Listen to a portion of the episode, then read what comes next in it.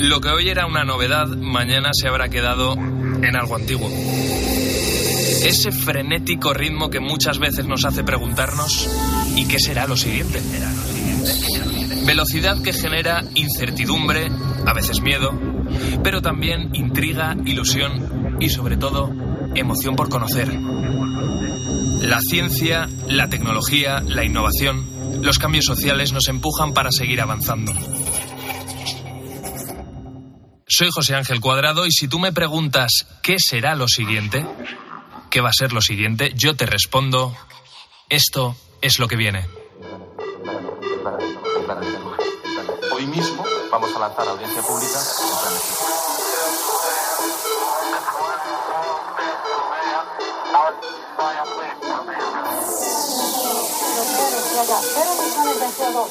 En 2050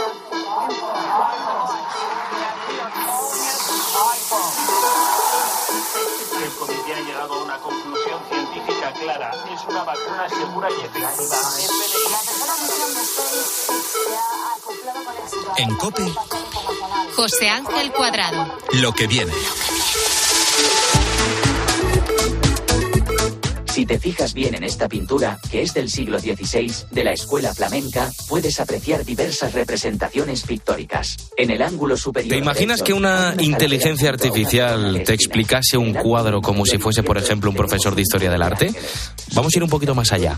¿Te imaginas que esa inteligencia artificial pudiese detectar detalles u objetos en esas obras de arte que pasan prácticamente desapercibidos al ojo humano?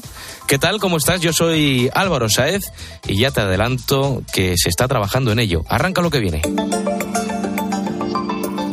El Barcelona Supercomputing Center, el Centro Nacional de Supercomputación, y el Museo del Prado han presentado recientemente un proyecto llamado Fray Angélico, en homenaje al célebre pintor del 480. La gracia es que en vez de acabar en Y, acaba en I latina, como las iniciales que se suelen usar para referirse a la inteligencia artificial. ¿Y en qué consiste este proyecto? Bueno, pues en líneas generales te puedo decir que lo que busca es generar descripciones detalladas de las pinturas del Museo del Prado. Te recuerdo que es la pinacoteca más importante de España y una de las más visitadas en el mundo. En definitiva, esta herramienta va a ayudar a entender mejor nuestro patrimonio cultural, nuestro patrimonio histórico y enseguida vamos a entrar en, más detalles de este fray angélico, pero si vamos un poco más allá, la pregunta que se me viene a mí a la cabeza es en qué momento, en qué situación está ahora la inteligencia artificial con respecto al arte. Incluso yo me pregunto, ¿podrá la inteligencia artificial crear obras de arte? Si echamos un poco la vista atrás, el Museo del Prado ya ha ido poniendo en marcha en los últimos años varios proyectos en este marco de la inteligencia artificial integrada en el arte.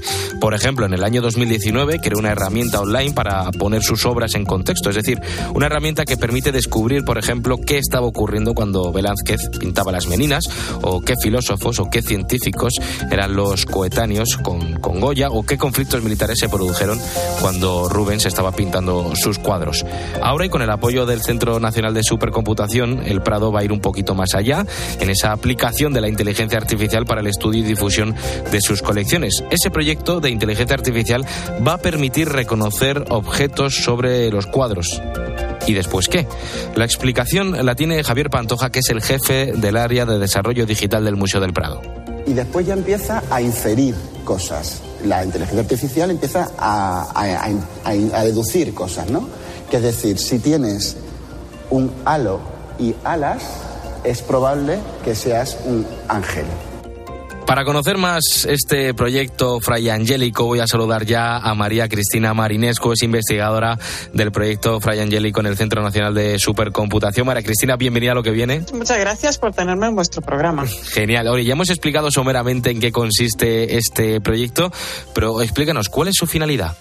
Bueno, eh, a ver, este proyecto empezó con un, con un proyecto europeo, salió de un proyecto europeo en cual justo nuestra intención era eh, generar descripciones del contenido visual de las imágenes, de las pinturas en particular. Existen ya herramientas que hacen esto muy bien para, para fotografías de- del mundo real, mm, corriente, de nuestras vidas actuales. Y lo hacen muy bien, pero cuando, cuando se prueban estas herramientas en, en patrimonio cultural, particularmente en pinturas, eh, salen cosas muy curiosas, porque mm, las pinturas, bueno, primero no hay muchas mm, para entrenar un, sistema de, con técnicas de, deep learning, por ejemplo. No hay suficientes pinturas, eh, los estilos son muy distintos y, más interesante para nosotros, hay objetos eh, y también em, actividades, acciones, cosas en, las pinturas que no aparecen en, fotografías ah, reales. Hay ah, seres imaginarios, hay símbolos, hay decapitaciones que no van a ver fotos de esto. Y entonces em, la idea era intentar eh, entrenar una herramienta con los datos que hay, que no son muchos, no es big data, es small data, y entender eh, ¿De qué se trata en, estas, en estos cuadros? ¿Cuáles son los objetos reales? Eh, detectar que la madera penitente está eh, recostada sobre, sobre la mano en, lugar de hablar por teléfono y no lleva un bolso, en lugar de, mm, que, de, ver que realmente está mirando una calavera. y con, con, estos objetos generar posibles relaciones entre los objetos, generar descripciones del contenido visual y más allá, el paso más allá que vamos a hacer con este proyecto de Fra Angélico, detectar tópicos y detectar símbolos, eh, de tal manera que, eh, digamos, la inteligencia artificial ayuda a que la gente entienda el contenido del patrimonio cultural, pero hay una, un, circulito aquí que no solo nosotros eh, enseñamos a la gente, pero que el Prado enseña a la inteligencia artificial cosas que la inteligencia artificial no puede saber sin, sin y, es un proyecto, mm, bueno, para nosotros es, sí, es, apasionante, interesante Y... rompedor con, lo que se hace ahora mismo con la inteligencia artificial. El nombre lo decías tú, lo decíamos Fray Angélico con I latina para, para leerlo como las iniciales de inteligencia artificial. ¿Hay alguna otra razón por la que se ha elegido el nombre de este artista? Bueno, eh, esta es la pintura digamos, más importante que, de las más importantes que tiene el Prado y la que está en, en, la portada de todo. y además de Fray Angélico. Exactamente. Bueno, eh, anunciación, pero lo interesante, además de esto, es que tiene dos tópicos. Tiene la anunciación y también tiene la expulsión, ex, ah, bueno, la expulsión del paraíso en, la, en la esquina de arriba a la izquierda. Entonces tiene dos tópicos muy importantes y la gente no se fija en esto. Y aún nosotros que conocemos muy bien estas pinturas, pues no nos hemos fijado, por ejemplo, que había la paloma. En, la, una, en una anunciación normalmente hay una paloma, pero es tan pequeñita que no se ve. Mm. Y con estas herramientas eh, lo detectan. Y tú puedes enseñarle a una persona, a decir, oye, ¿qué objetos ves aquí? ¿Ves una paloma? Ah, una paloma. Y después de esto, tirar del hilo y eh, inferir más sentidos simbólicos sobre, sobre la obra. esa, esa paloma haciendo referencia al Espíritu Santo que está yendo directamente hacia la Virgen cuando se concibe a Jesús. Estamos hablando de lo que viene con, con María Cristina Marinescu del Barcelona Supercomputing Center, es investigadora de este proyecto Fray Angélico, un proyecto que pretende integrar la inteligencia artificial también en las obras de artes como el perejil, está en todas las salsas. Estáis de momento con 25 obras del Museo del Prado. Allí Javier Pantoja dirige el área de desarrollo digital y nos contaba esto. El proyecto de inteligencia artificial eh, que hemos aplicado aquí en el, museo y que estamos desarrollando con ellos en el Barcelona Supercomputing Center se llama San George on a Bike, y significa San Jorge en una motocicleta.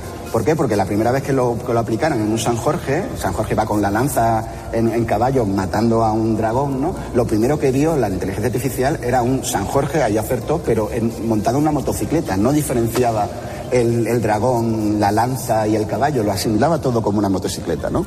Es muy curioso esto que explicaba Javier, cómo los sistemas entrenados en un contexto eh, determinado pues cometían errores a la hora de interpretar entornos diferentes, eh, los que los llevaba a identificar pues teléfonos móviles o bates de béisbol en pinturas de pues del siglo XVI o del siglo XVII, ¿no? Ahí también estaba el reto de la inteligencia artificial. Sí, sí, exactamente. Eh, tuvimos que hacer, bueno, aplicar tecnologías y metodologías que normalmente no se aplican en, cuando se hace reconocimiento de, objetos, identificación de objetos en, en uh, computer vision, en, visión por computador. ¿Por qué? Porque normalmente hay muchísimos datos de entrada y puedes entrenar directamente, pero aquí no había. Entonces tuvimos que hacer, bueno, primero tuvimos que poner los, los objetos en el contexto temporal que tocaba. Por ejemplo, pues eh, si, en un, si el algoritmo detecta un, un cajón alrededor de un, un objeto y dice, pues esto puede ser eh, la probabilidad más alta es que es una motocicleta y la segunda probabilidad es, es, un caballo y la tercera que es una cebra y qué sé yo, ¿no? Uh -huh. Pues eh, ver cuál es el contexto temporal en cual esta eh, la motocicleta, que es la primera probabilidad, ha aparecido, ver que es después de la, de la fecha de la pintura de, de, y entonces decir, vale, pues no puede ser una motocicleta. Ir descartando poco a poco esas conclusiones a las que va llegando. Exactamente. Y después también hemos aplicado eh, inferencias, digamos, de... Eh, a ver, la inteligencia artificial, como se habla ahora, y, y, y de este tipo que, que, identifica objetos, es desde abajo hacia arriba. Tú tomas muchísimos datos y ves patrones, ¿vale? Eh, anot anotas las, las, imágenes y basándote en las anotaciones y las imágenes, eh, tú detectas patrones. Pero como no hay suficientes datos, tuvimos que ir también desde arriba hacia abajo, con cosas de sentido común. Por ejemplo, utilizando eh, eh, modelos de lenguaje natural. ¿vale? Por ejemplo, lo que um, si tú tienes una detectas una persona y detectas eh, que encima de la persona hay una, una, armadura, entonces, y además quizás está encima de un caballo, pues con un lenguaje de un modelo de lenguaje natural puedes deducir que no es una persona, es un caballero. Y si además mata un dragón, pues es muy probable que sea San Jorge, aunque pueda ser um, un samurái o Siegfried. Pero por lo menos ya va, ya va descartando y diciendo respuestas un poquito más coherentes. Qué interesante cómo, cómo se entrena esa inteligencia artificial para interpretar obras de arte de hace muchísimo tiempo, meterse en la cabeza de los que lo crearon. Eh, estamos en lo que viene hablando del futuro, así que hablemos del futuro, María Cristina. ¿Cuál, ¿Cuáles son los siguientes retos a los que se va a enfrentar la inteligencia artificial con el arte? Uf, bueno, nosotros ahora nos vamos a enfrentar a, a temas de, de, inferencias más interesantes eh, y de, de simbolismo. Y también estamos muy interesados a ver cómo estas herramientas que hemos desarrollado se pueden generalizar a quizás um, pues más y más, eh, más y más pinturas más complejas, no solo pinturas, como se dicen en, en visión por computador icónicas que incluyen solo pues una persona y un par de objetos quizás, pero uh, pinturas complejas uh -huh. que, que dan paso a pues bueno que tiene mucho jugo, ¿no? Eh, en términos de generales, eh, inteligencia, inteligencia, artificial y, y arte, pues eh, al principio hace, del programa tú decías, comentabas algo de, de que, creo que de creatividad, ¿no? Uh -huh. de, si, si serán capaces de, de, crear obras de arte. Sí, a ver, tienes que definir qué es la creatividad. ¿no? Totalmente. Eh, como cómo lo cuantificas, porque, a ver, yo soy científica y es mucho más fácil cuantificar y saber cuándo has hecho algo que, que realmente cruza un poco la línea entre creatividad y, y bueno, simplemente innovación, ¿no? Eh, ¿Puede ser creativa? Bueno, si todo es eh, basado en aprendizaje de patrones, desde abajo hacia arriba, yo personalmente dudo que puede ser muy creativa, porque básicamente aprende de y reproduce muy bien. Exactamente. Eh, de vez en cuando puedes obtener algo que no te esperas. Eh, eso puede ser creativo porque puede ser interesante y original, pero puede ser mm, pues que no tenga ningún sentido ni común ni nada y que no no, no bueno, te como, como, como, mucho, como, muchos artistas que son incomprendidos al final, ¿eh, María Cristina? Eh, hay muchos... Bueno, yo allá no me meto porque no quiero que me den palos. Pues pero... como estamos entrando en terreno sí, pantanoso, sí. lo dejamos aquí. María Cristina Marinescu del Barcelona Supercomputing Center, investigadora de este proyecto Fray Angélico, un proyecto que pretende integrar la inteligencia artificial también en las obras de arte. Gracias por, por hablarnos del futuro del arte y de la inteligencia inteligencia artificial aquí en lo que viene. Muchísimas gracias a vosotros y gracias por hacer este programa. En COPE, lo que viene. José Ángel Cuadrado.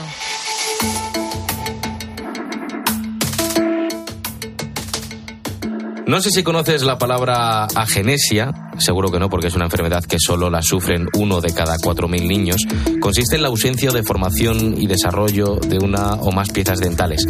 No es solo tenerlos descolocados, es por ejemplo que te falte alguno o que no tenga la forma que debería tener. Hasta ahora las únicas soluciones que hay pues son prótesis removibles, para que me entiendas, esas dentaduras postizas. También está la segunda solución, que es colocar un puente, que es esa pieza que se encaja como un puzzle entre los dientes que están al lado y bueno, pues se coloca ese diente falso ahí. Y luego hay una tercera solución, que sería el implante dental de titanio atornillado a no sé si algún familiar tuyo lo tiene, es algo muy doloroso, muy tedioso y que lleva muchísimo tiempo, bastante incómodo para los consumidores. Pero esto es lo que viene, el programa donde nos imaginamos el futuro y parece que lo que viene en el mundo de la salud bucodental puede ser esto. ¿Qué pasa si te digo que puede haber un fármaco que al administrártelo haga que te crezcan los dientes que te faltan. Sí, sería tal cual que de repente aparezca un diente de la nada. Celia Cotilla, compañera de lo que viene, ¿qué tal estás? Muy bien, Álvaro, ¿y tú? Muy bien también. Esto ha ocurrido en Japón y puede revolucionar el mundo de la odontología, ¿no? Pues sí, esto se acaba de publicar en una revista científica japonesa llamada Mainichi. Te recomiendo su lectura antes de dormir. Tengo que mejorar mi, mi japonés, así que gracias. el líder del proyecto se llama Katsu Takahashi, es director del Departamento de Odontología y Cirugía Oral en el Hospital Kitano en Osaka. El medicamento ha sido un éxito en pruebas con animales, hurones concretamente, y ahora se va a empezar a testear en humanos. Si todo sale como esperan, los ensayos clínicos comenzarían en julio de 2024 y el medicamento podría estar en las farmacias en 2030. Dentro de nada. Pues sí. Una vez que se confirme que no tiene efectos nocivos, estará destinado al tratamiento de niños de 2 a 6 años que presenten anodoncia, que es la falta de dientes. Álvaro, ¿tú conoces a alguno con esta enfermedad? Que yo sepa, no. Pues mira, la princesa Leonor la sufre. Anda, sí, es verdad que le falta un diente. cuando Pero ahora se ha puesto algo. Se ha puesto un, no sé si una prótesis. A lo mejor se ha puesto una prótesis, fíjate. Sí, creo que sí. Pues mira, ya tenemos candidato para administrarle este medicamento. Esto suena bastante futurista, Celia, y yo creo que la clave, según he podido leer en esa revista que me has recomendado, es que eh, está la clave en la proteína llamada USAG-1. Eso es. El responsable realizó estudios de posgrado en biología molecular en la Universidad de Kioto en 1991, que posteriormente siguió en Estados Unidos. A su vuelta a Japón en 2005 comenzó a profundizar en el tema y allí en la Universidad de Kioto encontraron que los ratones que carecían de cierto gen tenían un mayor número de dientes. Entonces se descubrió que esa proteína llamada USAC1, sintetizada por el gen, limita el crecimiento de los dientes. En otras palabras, que bloquear la acción de esa proteína podría permitir que crezcan más dientes. A través de esa proteína, el grupo de investigadores diseñaron un medicamento capaz de neutralizarla. Porque ahora mismo, Celia, los dientes a nosotros solo nos salen dos veces, ¿no? O sea, si te caen los definitivos, esto no es como las uñas que crecen sin parar. Efectivamente, Álvaro. Nos salen los dientes de leche y después los definitivos.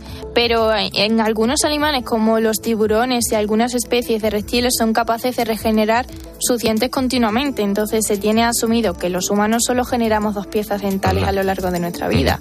Pero existen evidencias de que alrededor del 1% de la población sufre sufre hiperdoncia, provocando un número superior de dientes a lo normal. Y se cree que esto se ha perdido con el tiempo. Por ejemplo, cada vez hay menos personas con muelas del juicio. De hecho, a mí no me han salido las muelas del juicio. A mí sí. Y fue muy Doloroso, tedioso. ¿no? no me das envidia. No las quiero. pues el revolucionario tratamiento sería el sueño de todo dentista. A mí la verdad es que me da una sensación de avance esta nueva noticia muy grande, porque fíjate Álvaro, si ya está comprobado que se pueden regenerar dientes, en el futuro podremos regenerar otros huesos. Muchas personas podrían recuperar movilidad que han perdido con nuevos huesos. Pues desde luego que eso, Celia, eh, suena bastante a futuro, sin duda un futuro que muy, muy, pero que muy bueno. Estamos aquí en, lo que viene y este hallazgo de la Universidad de Kioto, la posibilidad de regenerar dientes con solo un medicamento, a mí me hace preguntarme por el futuro de, de los dientes, por el futuro de la odontología. Y el que sabe todo sobre esto es Antonio Montero, él es presidente del Colegio de Odontólogos y Estomatólogos de Madrid. Antonio, bienvenido a lo que viene. Hola, buenos días, ¿qué tal? Oye, esto suena bastante futurista, pero, pero al final la regeneración de, dientes con, medicamentos puede ser una realidad, ¿no? Hombre, eh, es esperanzador, lo que Pasa que hay que tomarlo con mucha cautela, esto es un estudio que se ha realizado en, ratones y en hurones, que son unos animales muy básicos. Entonces, el que esto algún día pueda llegar a aplicarse en seres humanos, pues probablemente, pero no en las fechas en las que se está diciendo de 2030 y tal. Yo creo que eso es, muy, es muy prematuro todavía. Insistes en, tomar esta investigación con prudencia, porque claro, eh, en todo momento todo esto hay que cogerlo con pinzas. No sabemos, por ejemplo, efectos secundarios y al administrárselo a las personas no parará de salirnos dientes, ¿no? Y acabaremos con más dientes que un camión de ajos. Claro, claro, efectivamente. Esto es un tema muy delicado porque nosotros estamos genéticamente diseñados para tener unos dientes de leche y luego unos dientes definitivos, pero no estamos diseñados para tener un tercer juego de dientes como pone en el artículo. Además, tenga en cuenta que esto se ha hecho en ratones, que son animales que, que tienen una formación de los dientes diferente a la nuestra. Los, los, roedores, por ejemplo, están constantemente creciendo sus dientes y los van desgastando. El ser humano no, si el ser humano se desgasta el diente, no se, no se va regenerando. Y luego, esto también tiene sus peligros, pues hay que andar con mucha cautela, porque el, eh, en realidad, ¿qué frenaría luego el que se siguieran formando dientes? Hay una serie de tumores que son tumores que se forman con tejido dentario. Eh, y esos tumores pueden ser incluso peligrosos. ¿Quién dice que si se pone ese medicamento no pueda generar el crecimiento inadecuado de dientes y de una forma descontrolada? Entonces, todo esto son, son eh, investigaciones que, que, que, son muy esperanzadoras porque probablemente sea el futuro no solamente en regeneración de dientes, sino en regeneración de otro tipo de tejidos incluso más sencillos. Pero claro, hay que tomarlos con mucha cautela, como que se pueda empezar a aplicar en un futuro relativamente corto en, en la práctica clínica, yo lo veo realmente complicado. Aún así, Antonio, el tema de la regeneración de dientes es algo que se lleva investigando tiempo, ¿no? Sí, se lleva investigando muchísimo tiempo y hay una serie de líneas de investigación que pueden ser un poco más básicas, como sería la regeneración, por ejemplo, de, de, tejido dentario dañado. Por ejemplo, uh -huh. en niños, cuando tienen una caries grande, una caries profunda que les puede afectar um, al nervio, a la pulpa, pues hoy hay técnicas que pueden hacer que ese tejido, que incluso se ha llegado a necrosar, se regenere. Anda. Entonces, eso es muy esperanzador, pero, pero, pero estamos todavía en una fase muy inicial. Uh -huh. Estamos aquí en, en, en, lo que viene hablando con Antonio Montero, presidente del Colegio de Odontólogos y Estomatólogos de Madrid, hablando del futuro de la odontología de los dientes. Aquí en, en lo que viene, claro, en materia de salud bucodental cada vez se va innovando más con, con ortodoncias invisibles, que esto hace 15, 20 años era algo al alcance de muy poquitos, escáneres de 3D para dentaduras, materiales cada vez más duraderos y sofisticados. ¿Hacia dónde está yendo el futuro de las clínicas dentales, Antonio? Pues mire, lo que está yendo normalmente hoy es hacia el, el tema digital el tema digital a nivel de diagnóstico, de planificación de tratamientos, incluso de diseño de prótesis y de fabricación de las prótesis. Ha cambiado totalmente el manejo de cómo se hacían las cosas no hace mucho, pues a lo mejor hace 10 años, a cómo se hacen hoy en día. Hoy en día ha entrado todo este mundo digital y todo se organiza con ordenador, incluso los diseños que el, el mismo laboratorio de prótesis realiza para confeccionar las prótesis se hacen con, con CAD-CAM. Entonces, bueno, es, es, un futuro que además es que no se sabe muy bien dónde va a tener el fin, porque hoy en día se pueden hacer incluso pruebas de cómo le va a quedar al paciente lo que le vas a poner en, en, en, en plan virtual, simplemente grabándole un vídeo, se pueden ir modificando los dientes mientras él mueve la boca. O sea que es, es increíble, pero bueno, no es, es, igual que pasa con, con otros aspectos de la vida, ¿no? Que nos está cambiando. Mire usted lo del tema de la inteligencia artificial y demás. Todo esto llega, como es lógico, a, a, la clínica. Fíjate hasta dónde está llegando toda esta innovación, que, que la mayor innovación cuando yo me puse aparato por primera vez es si las gomas las quería de colores. Sí, es cierto. no hace tanto, ¿eh? además. Sí, sí, no hace 10, 15 años. Es verdad, sí, sí, sí. La verdad, Antonio, que los datos llaman mucho la atención. En nuestro país, los adultos mayores presentan un promedio de 11 dientes ausentes. ¿Qué podría suponer este hallazgo, no solo en España, sino también en otros países con peor salud bucodental? Hombre, poniéndonos en una situación en la que esto ya realmente se desarrollará, sería magnífico. O sea, no hay nada que pueda sustituir un tejido natural como el propio tejido natural. O sea, si nosotros pudiéramos hacer dientes naturales, eso sería la panacea. Eh, no sé si llegaremos a verlo, eso es así de claro. Pero si hombre. pudiera sería magnífico. sería magnífico porque realmente eh, todo lo que hacemos, implantes, prótesis, por muy bien que se hagan, al final son cuerpos externos sí. eh, que no son naturales. Entonces, nunca se comportan igual de bien que el diseño genético de, la naturaleza, que al final es un diseño magnífico. Entonces, lo que hay que hacer eh, directamente en primer lugar es intentar no perder dientes. Y el, perder dientes es un fracaso de que o no se han tenido una serie de medidas de preventivas o no se ha acudido de una forma habitual al odontólogo pues para que le haga las revisiones y demás. Eso hay que intentar partir de la base de que el futuro está en no perder dientes. Ya pues una vez que se han perdido, pues si estos se pueden regenerar sería magnífico. Eso, eso va a ser, va a ser lo que viene, nos lo cuenta Antonio Montero, presidente del Colegio de Odontólogos y Estomatólogos de, de Madrid. Antonio, yo no sé si esto excede ya tus competencias, pero lo mencionabas un poco al principio y me he quedado ahí con, con la duda. Eh, la regeneración de dientes, si se llega a buen puerto al final con esta técnica, podríamos pensar ya en, en, otros tejidos. Hablabas tú de tejidos sencillos, yo voy un poquito más a tejidos óseos, por ejemplo, de huesos. Se está investigando con eso desde hace mucho tiempo, ¿eh? con células madre. Hay ya bancos de regeneración de piel, por ejemplo, para, para grandes lesiones, quemados y demás. Son tejidos, entre comillas, un poco más sencillos. Eh, y es el futuro. O sea, el tema de las células madre hoy en día es en donde casi más se está investigando. Tenga en cuenta que, por ejemplo, una enfermedad como la diabetes, si se consiguiera regenerar las células que se pierden y por lo que el paciente necesita de insulina y demás, y él mismo pudiese volver a crearlas y volver a generar insulina, pues se curaría la enfermedad. Entonces, todo esto hay, hay una serie de líneas de investigación que seguro, seguro, seguro acabaremos viendo. El problema que tienen los dientes es que es un tejido muy complejo porque está compuesto por distintos tipos de tejido que tienen que estar imbricados y luego el diente no solamente es que salga, es que tiene que salir el diente correcto en la forma correcta para que ocluya con la arcada superior o con la arcada inferior. Entonces, ya no solamente es el diente, sino el tejido, sino la posición exacta que tiene que tener en la arcada para que la oclusión sea correcta. Es por lo que digo que es un tema un poquillo complicado, pero, pero que lo veremos seguro, seguro porque, porque es por donde se están yendo las líneas de investigación, intentar regenerar tejidos.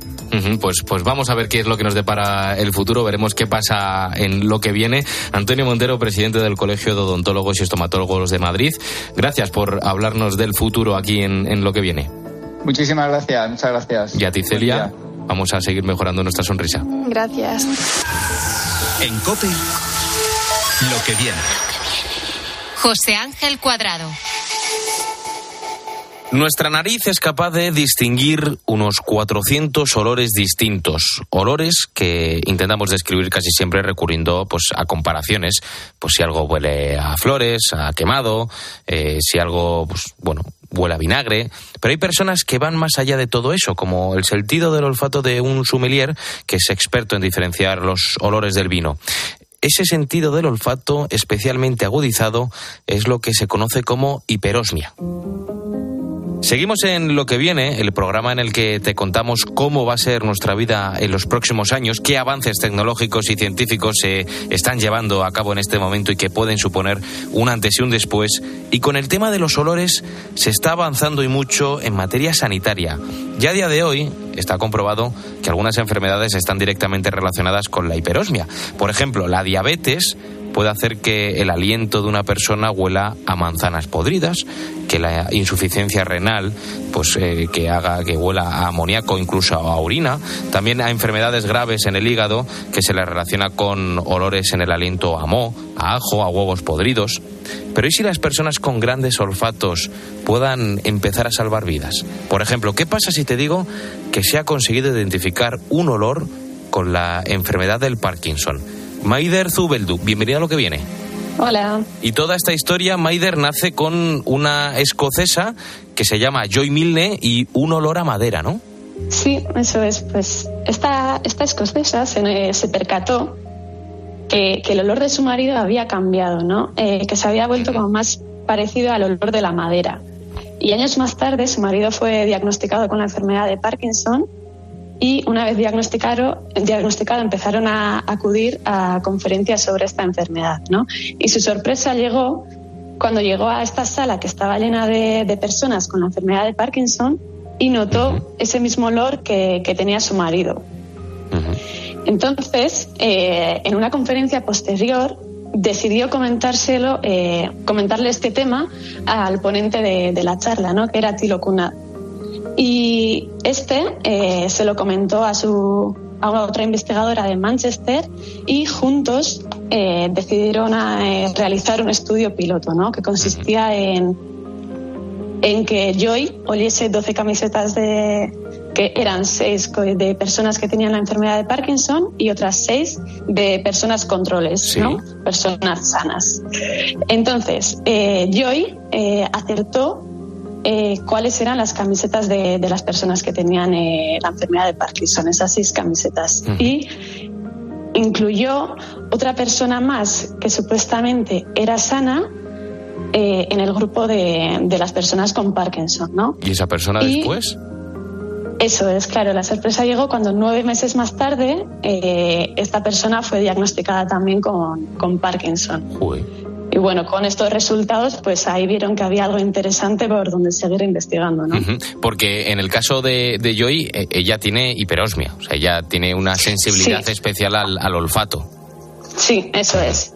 Sí, sí, tiene un gran sentido de olfato, mucho más que, que nosotros digamos, sí. Pues, pues, pues qué historión. Eh, eh, Maider, tú eres estudiante de doctorado en farmacología en la Universidad del País Vasco, acabas de ganar un premio de, divulgación científica, enhorabuena, explicando este, este avance que puede ayudar a muchísimas personas. De hecho, en el año 2040 se espera que, que el Parkinson afecte a más de 12 millones de personas porque tras este trabajo, lo explicabas tú, este trabajo piloto de Kunazi y, Barran, eh, pues se ha continuado investigando eh, en ese olor que pueden tener los enfermos de Parkinson, con el objetivo de identificar si podría usarse para diagnósticos precoces, ¿no? Ya Joy incluyó a esa persona que en principio estaba sana dentro de la lista de los, de los enfermos con Parkinson y acertó.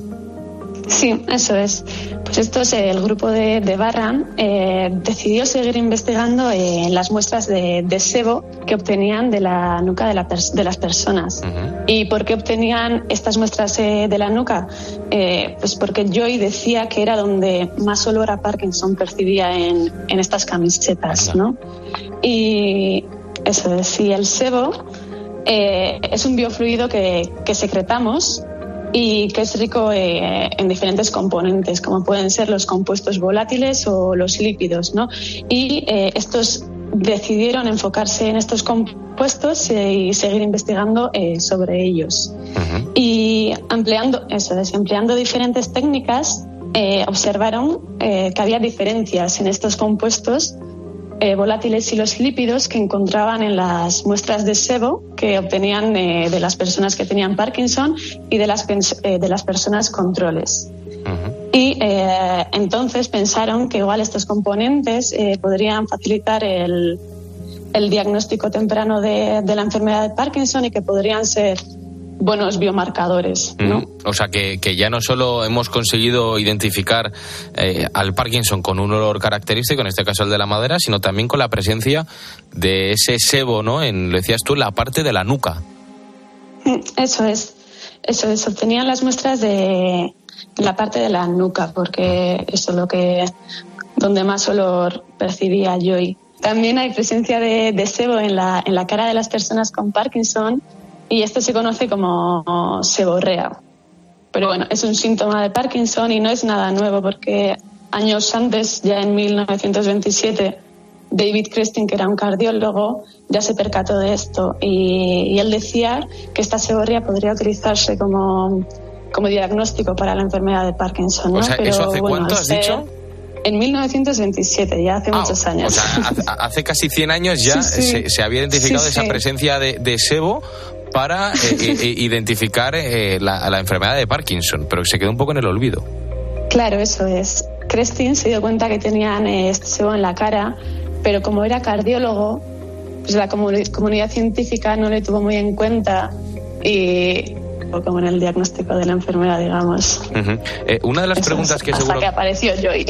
Una de las preguntas que ahora seguro se está haciendo mucha gente que nos está escuchando es por qué una persona cambia de olor cuando sufre una enfermedad. Mm, bueno, al final nuestro olor corporal cambia por, debido a muchos aspectos, tanto como por la dieta, eh, estilo de vida, la edad. Eh, entonces también es lógico pensar que una enfermedad puede producirte ese cambio campo, o sea, cambio de, en el olor corporal, ¿no? Y porque al final las enfermedades eh, producen cambios en, en, nuestro organismo que pueden ser muy diversos y estos cambios también producen que, que se cambie nuestro olor. La clave está, por tanto, Maider, en encontrar esos biomarcadores que son las pistas que nuestro cuerpo da, sobre todo en aquellas enfermedades que solo se pueden diagnosticar cuando ya los síntomas son muy graves, en el caso, por ejemplo, del Parkinson. Sí, eso es. Sobre todo en el Parkinson es muy importante realizar un diagnóstico temprano de la enfermedad, que actualmente eh, la enfermedad se diagnostica cuando eh, ya ha ocurrido una pérdida neuronal del 60% más o menos en el área afectada por esta, en esta enfermedad. Entonces se diagnostica en etapas muy avanzadas ya. Y es muy importante encontrar biomarcadores prometedores, digamos, eh, para esta eh, para este diagnóstico temprano, ¿no? eh, Maider, estamos en, lo que viene. Aquí nos imaginamos el futuro, nos gusta fliparnos de vez en cuando. ¿Tú crees que, podremos llegar eh, a, un punto, en un momento, en el que seamos capaces de prevenir el Parkinson gracias a alguno de esos avances, de esos biomarcadores? Pues no sé si decirte eh, prevenir, me parece mucho decir, pero por lo menos si encontramos algún biomarcador, bueno, pues sí que podríamos llegar a ralentizar eh, la progresión de la enfermedad, ¿no? Detectarlo antes y ralentizar esta progresión. Pues eh, Maider Zubeldu, estudiante de doctorado en farmacología de la Universidad del País Vasco, gracias por explicarnos aquí cómo la ciencia avanza a pasos agigantados. Enhorabuena por ese premio de divulgación científica y esperamos que la próxima vez que hablemos es porque has encontrado la cura del Parkinson. Muchas gracias, un placer. En COPE, lo que viene. José Ángel Cuadrado. Necesito que hagas un pequeño ejercicio de imaginación. ¿A cuántas pantallas estás expuesto en tu día a día? Por ejemplo, móvil, seguro. Ordenador, también. Televisión, casi seguro. iPad, puede. Reloj, puede que incluso también. Bueno, claro, tú me dirás, Álvaro, es que soy una persona moderna y ahora todo es digital. Pero atento a este dato. Vamos a hacer un cálculo aproximado. En el mundo hay unos 7.000 millones de teléfonos móviles. Hay casi 2.000 millones de televisores y si hablamos de ordenadores, estaremos cerca de los 1.000 millones. Así que echa cuentas, 10.000 millones de pantallas a las que estamos expuestos. Pero ¿qué pasa si te digo que la era de las pantallas, esa era digital entre comillas, está muy cerquita de terminar? ¿Has oído hablar de los hologramas? Puede que incluso hayas visto uno. Son esas proyecciones en el aire, también en 3D, como la de la princesa Leia en el episodio 4 de Star Wars y su mensaje a Obi-Wan. Los hologramas también parecen un dispositivo tecnológico más propio de la ciencia ficción que de la vida cotidiana, pero la realidad es que su teoría se publicó en el año 1947 de la mano del premio Nobel Denis Gabor y el primero se proyectó 15 años más tarde por dos científicos americanos. Aún así, las posibilidades que se abren para el futuro en este apasionante mundo de los hologramas es increíble. Y como aquí en lo que viene somos muy inconformistas con ese futuro, nosotros no solo queremos saber si habrá o no hologramas, que ya te digo yo que sí, sino que lo que queremos saber es si podremos interactuar con ellos, si podremos tocarlos, si podremos manipularlos. Asier, ¿tú qué crees? Yo espero que sí, al menos a mí me han contratado para eso. Asier Marzo Pérez es doctor en informática, está especializado en una cosa fascinante que es la interacción humano-máquina. Y como especialista en esto, pues cree que en el futuro, y sobre todo los que le han contratado, podremos ser una especie de Iron Man en sus películas, ¿no? Más allá de, de esto, Asier, de que esto se pueda dar, que tú ya dices que sí, ¿por qué el futuro va por ahí? ¿Por qué hemos, estamos intentando huir de todas esas pantallas? Yo creo que hay dos razones principales. Una primera es que las, las, pantallas a las que estamos expuestos son bidimensionales, son planas, ¿vale? Pueden simular que tienen imágenes 3D porque hacen sombreado y unas y oclusiones y escalas, pero a los ojos nos llega la misma imagen. Entonces, no aprovechamos todas esas habilidades innatas que tenemos para ver el mundo 3D. Por lo tanto, yo creo que vamos a ir más allá y ya se está viendo porque ahora ayer mismo, hace dos días, Apple sacó estas gafas de realidad virtual que nos permiten que llegue una imagen distinta a cada ojo. A mí lo que me parece es que, ¿vale? Es un paso más allá de una pantalla. Tienes una pantalla en cada ojo y te da esta visión estéreo. Pero yo creo que me gustaría al menos que esas gafas desaparecieran, que los objetos, los gráficos tridimensionales aparecieran en medio del aire y todos interactuáramos con ello, ¿no? Un poco lo que decías que vemos en las películas. Efectivamente, el futuro va por intentar disminuir todos esos dispositivos que vamos teniendo y sustituirlo, pues en este caso, por, por hologramas que están en el aire, que esto yo es un paso, esto es un paso fundamental, así ¿no? En esa interacción humano-máquina, eso que llamáis interacción humano-máquina. Sí, interacción humano-máquina que casi siempre suelen ser ordenadores, ¿no? Suena, aquí en España igual no se oye mucho, pero sí que es una, una ciencia bastante común de cómo interactuamos con el ordenador. Pues casi siempre con el ratón y el teclado, pero ya hemos visto que no, que va evolucionando, ¿no? Que ahora pues tenemos móviles multitouch y se supone que ahora llegarán las gafas de realidad virtual y aumentada y tendrán diferentes formas de interactuar. Eso que es fundamental porque la realidad es que cada vez usamos menos ese ratón, ese teclado y más los dedos. Hemos acostumbrado a una especie como de gestos eh, a acciones digitales, por ejemplo el de ampliar o, reducir una foto, pasar a la siguiente, escribir directamente sobre la pantalla. Esto es un poquito ir en la tendencia de lo que ya llevamos, pero un pasito más allá. Sí, todas estas interacciones que describe se llaman interacción directa. Es decir, en la parte de la pantalla, si yo veo un botón y sale dibujado un botón, yo le voy a querer dar a ese botón directamente con mi dedo. O con el mapa voy a hacer el gesto de zoom como para ampliar. Efectivamente. Y lo que querríamos es cómo se puede llevar esta interacción directa a los hologramas 3D que aparecerían en medio del aire. Entonces vamos a entrar ya, si quieres, en materia, en ese tema de gráficos 3D que se puedan manipular, que para ello lo primero vamos a necesitar una cosa que se llama display volumétrico. Yo necesito traducción. Pues eh, cuando describías que ahora podemos proyectar en medio del aire o sobre una placa de, cristal o, de plástico, eh, eso sigue siendo un display plano, ¿no? Aparece en medio del aire, pero es un display plano. Entonces, eh, hay un display volumétrico, es parecido, pero la luz no es que venga solo de un plano, sino que viene de un volumen, de un cubo. El display volumétrico más sencillo es una pantalla plana, pero que oscila muy rápido hacia adelante y hacia atrás. Y por lo tanto nosotros percibimos como si hubiera luz viniendo de cada uno de esos puntos del espacio, cada uno de esos puntos del volumen. Y en este contexto, Asier, nace Intebol, con V, que es un proyecto que lleva ya casi un añito, ¿no? Y cuyo objetivo es crear estos hologramas a partir de, ojo, partículas de vapor de agua y lo hacéis con sonido. Yo necesito que me expliques esto también, ¿eh? Mm, y, todo el mundo, y yo creo que yo mismo tendría que refrescarlo, porque es una, es una beca RC Starting Grant y lo que buscan es eso, que, que sea un proyecto rompedor, que, que, es muy, muy arriesgado, pero que también es muy diferente categóricamente a todo lo que existe. Y lo que queríamos nosotros es que, te hablaba antes de esta pantalla que oscila muy rápido y por lo tanto genera un volumen de luz. Lo malo es que si nosotros vamos a hacer interacción directa con esta pantalla que oscila, es decir, si yo te enseño, mira, me compra esta casa nueva y aparece en 3D, ¿no? pero no podría meter la mano y hacer clic o agarrar, por ejemplo, una silla o una mesa, ¿vale? Porque esa pantalla que oscila, eh, como toque la mano o me rompo la mano, se rompe la pantalla. Entonces, por eso hablabas de partículas de... De, vapor de agua. sí, de vapor de agua es un primer paso, ¿no? Que tendremos que proyectar sobre partículas de vapor de agua que te permitan meter la mano eh, dentro del display. Yo estoy pensando ahora mismo que esto eh, un día, un día en la calle con viento no se puede hacer, ¿no? Mm, sí, luego me acuerdo además has hecho una pregunta muy inteligente porque es los revisores. Esto dices, pues en un laboratorio muy bien. Claro, esto en un sitio cerrado, entorno controlado, perfecto, pero esto en, su, en, un, en un entorno en el que el usuario lo pueda usar, como puede ser en la calle. Esto o se va moviendo, ¿no? El usuario va, caminando, entonces, ¿qué pasa con estas se partículas? Moja, en este caso.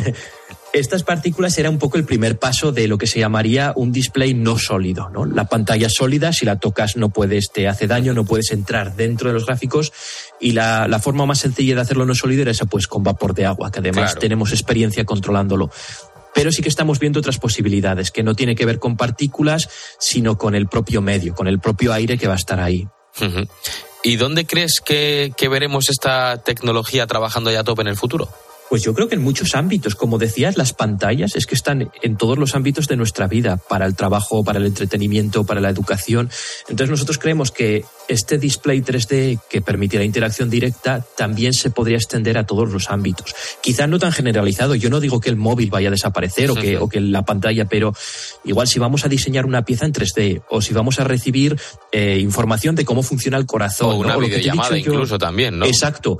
O el plano de mi casa que te quiero enseñar y me vas a ayudar a poner las sillas y las mesas. O en clase pues de geografía. Habrá ciertos escenarios donde sea mejor usar estos gráficos 3D con interacción directa. Lo mismo que ahora no usas el móvil fácil para todos, sino que si puedes, igual pues vas al ordenador de casa o proyectas en una pantalla más grande. Bueno, pues el, el, futuro parece que va por ahí y Asier tiene una idea que es que podamos interaccionar con los hologramas en 3D y ya veremos cuándo, cuándo es capaz de llevarlo a cabo. ¿Tú cuándo crees? Pues eh, el proyecto durará cinco años y yo espero que dentro de uno o dos años ya empezamos a tener los primeros prototipos. Es decir, si vosotros pasáis por la Universidad Pública de Navarra, que haya expuesto en los pasillos algo parecido a lo que será el final. Pues, Pero es difícil, es difícil decir. Pues cuando eso pase, nos llamas, vamos, y nos cuentas cómo habéis avanzado hasta el momento. Será un placer. Perfecto. Asier Marzo Pérez, que es doctor en informática, especializado en, en eso que conocemos como interacción humano-máquina, que es fascinante, líder del proyecto Intebol. Gracias por hablarnos aquí de esa posibilidad cada vez menos remota de interactuar con, con los hologramas. Muchas gracias a vosotros. En COPE, lo que viene.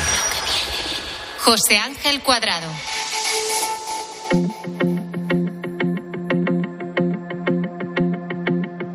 Y este fin de semana, en el que muchos os vais de vacaciones, seguro que ya tienes planes de playa, de piscina, de meterte en el agua, de refrescarte con estas altas temperaturas, que es algo que no es muy sencillo para todo el mundo. Estamos llegando al final de este programa y antes de despedirme de ti, me gustaría contarte la historia de José Manuel García Barrera, una persona con tetraplegia. José sufrió un accidente hace ocho años cuando conducía por la carretera del Rompido a Cartaya, en la provincia de Huelva. Eran las 12 menos cuarto de la noche y de repente un caballo se cruzó en su camino. En el impacto se fracturó la vértebra C4 que le dejó con una discapacidad del 97% y una invalidez absoluta. Sin embargo, gracias a un crowdfunding, José pudo comprarse una silla de ruedas de playa anfibia para bañarse cuando quisiera. Pues hemos conseguido una silla anfibia para poder ir a la playa cuando, cuando quiera. Pues mira, esa silla en concreto porque la verdad que es bastante pequeñita y se puede plegar y la puedo llevar en mi furgoneta a cualquier playa y la verdad que está bastante bien. Como empezaron con la idea de recaudar dinero para comprar la silla, pues tiene su gracia. Fue un sábado por la mañana en el verano de 2021.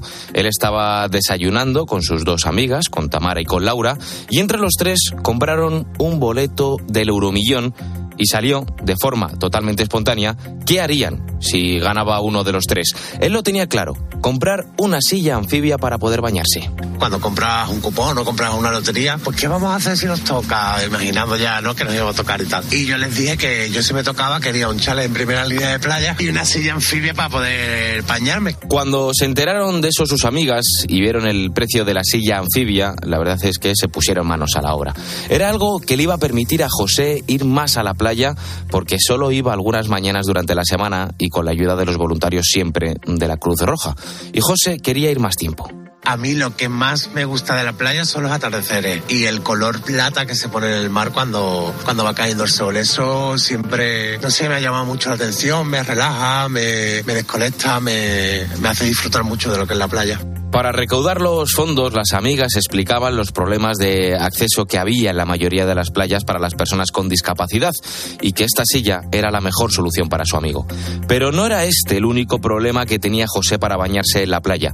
Tamara Galvez, una de las dos amigas que le consiguieron la silla, me explica otro muy importante. Aparte de esto, pues le limitaba también el horario, porque aunque hay gente que funciona muy bien en este tipo de servicios de silla anfibia, pero no podía disfrutar de la playa cuando él quería. Así que pues esto le permite acceder a la playa cuando quiera, acompañado, con gente y disfruta muchísimo.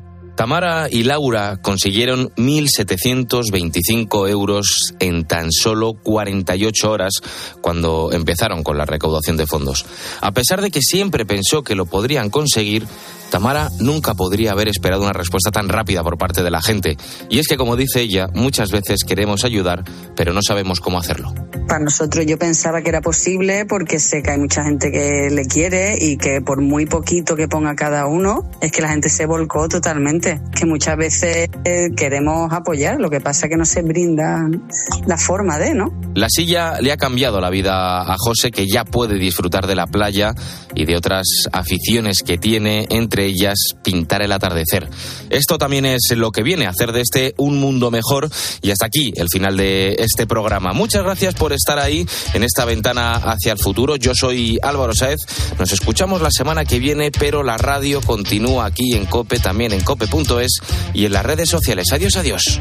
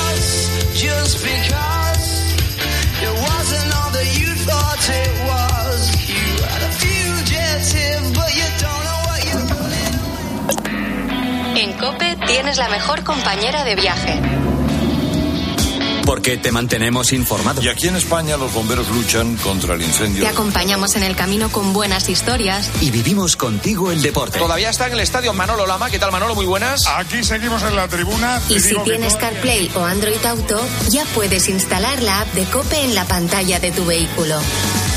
Escucha Cope en tu coche y disfruta. En España, el carné de conducir no tiene una fecha de caducidad. Sin embargo, a partir de los 45 es necesario renovarlo cada 10 años. A partir de los 65 años tenemos estudios que dicen que las capacidades y las destrezas, en este caso cognitivas, digamos que bajan. Una modalidad nueva de turismo, porque es que con Y podemos aprovechar para ver un pueblo precioso. En Cope de 10 de la mañana a 2 de la tarde, los sábados y domingos, el mejor entretenimiento lo encuentras en fin de semana. Bienvenido a fin de semana de Cope con Cristina López Slichting. Alquiler, acción de alquilar, negocio por el que se cede una cosa a una persona durante un tiempo a cambio de una rentabilidad. Seguro, objetivo, es cierto, libre y exento de todo peligro o riesgo. Si piensas en alquilar, ya sabes, alquiler seguro. Llama ahora al 910-775-775. Alquiler seguro, protección a propietarios. Español que está en las calles de Nápoles, que ahora mismo está celebrando, insisto, el título de liga. Hola, Javier. Buenas noches, Juanma, ¿qué tal? ¿Tú de dónde eres? Yo soy de Puerto Llano. Vayas donde vayas, el partidazo de Cope va contigo. Hola, Marc. Hola, ¿cómo estáis? Muy bien, ¿cómo estás tú? Muy bien, Juanma, muchas gracias. Aquí estoy disfrutando de todo de Madrid. un ¿Es buen- verdad que tú eres fan de, de- de los deportes de la Cope, de tiempo de juego y del partidazo? Sí, y Paco... De lunes a viernes, desde las once y media de la noche, el partidazo de Cope con Juanma Castaño. Un año más, el número uno del deporte. Escuchas Cope. Y recuerda, la mejor experiencia y el mejor sonido solo los encuentras en cope.es y en la aplicación móvil. Descárgatela. En Obramat te ofrecemos ventanas a medida de PVC y aluminio que se adaptan a cualquier reforma y suponen un ahorro energético con el mejor asesoramiento profesional. Profesionales de la construcción y la reforma. Obramat. Este año vamos a compartirlo todo. Vinos con denominación de origen rueda. Mucho que compartir. Nos impulsa Junta de Castilla y León. Mi instinto detective me llevó a Sol Optical. Dos gafas graduadas con antirreflejante por solo 79 euros. Sigue la pista en soloptical.com. Este verano en Carglass, por la reparación o sustitución de tu parabrisas, te regalamos un aspirador Casals para que disfrutes de la playa sin preocuparte por la arena. Carglass cambia, Carglass repara. Promoción válida hasta el 5 de agosto. Consulta condiciones en carglass.es. Un motero es capaz de llegar a cualquier lugar que se proponga. Un mutuero hace lo mismo, pero por menos dinero. Vente a la mutua con tu seguro de moto y te bajamos su precio, sea cual sea. Llama al 91 555 5555. 91 555 5555. Por esta y muchas cosas más, vente a la mutua. Condiciones en mutua.es. Por la tarde en la radio. El entretenimiento y la actualidad bien explicada de Pilar Cisneros y Fernando de Aro. Las olas de calor serán cada vez más frecuentes. Lo curioso es que la mortalidad por calor está disminuyendo. Y es que es la primera ola de calor con la nueva normativa laboral. ¿Y lo estás escuchando? Esto es una radial en una acera. De lunes a viernes de 4 a 7, todo pasa en La Tarde. Todo pasa en Cope.